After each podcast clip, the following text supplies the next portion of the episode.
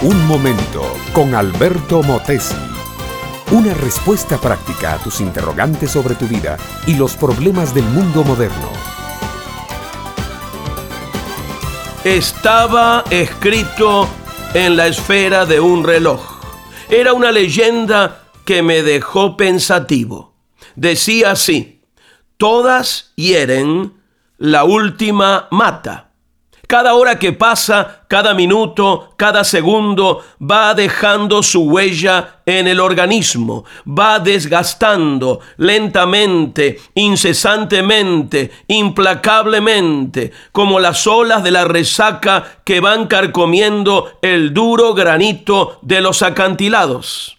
Vivir es envejecerse, es caminar hacia la tumba, es ir doblándose poco a poco bajo el peso de los años, hacia el día final, hacia el sepulcro negro y frío. El doctor Alexis Carrel, que conocía profundamente la naturaleza fisiológica y psicológica del hombre, escribe en su obra maestra La incógnita del hombre esta definición.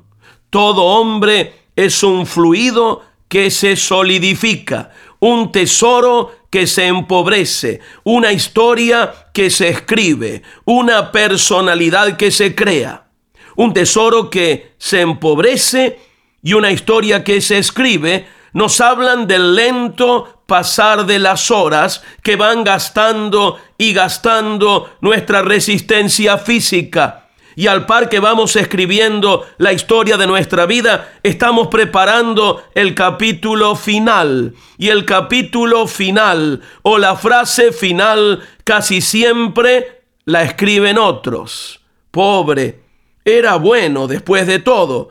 Es el comentario de nuestros amigos cuando se enteran que nos ha llegado la hora final, aquella hora que mata. En el Evangelio de Juan encontramos las mismas palabras y referidas nada menos que al Señor Jesús. Así leo en el capítulo 13, verso primero.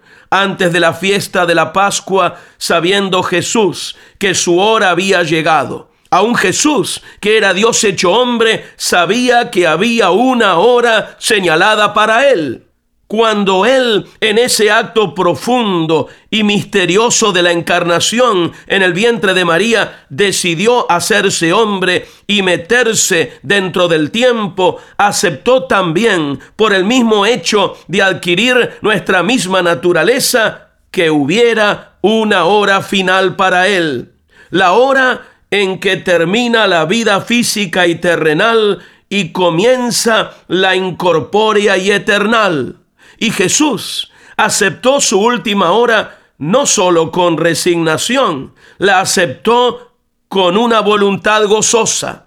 Él sabía que pasada esa última hora se abría para él una eternidad plena, gozosa y feliz. Nada de sombras más allá de la última hora, nada de lágrimas desgarrantes en su muerte, nada de desesperaciones, tras su última hora, un océano de luz, de vida, de radiante plenitud mental, anímica y espiritual.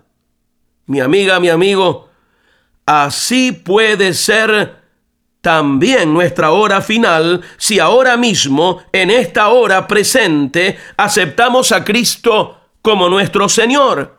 Él aseguró, yo soy el camino, la verdad y la vida. Nadie viene al Padre sino por mí.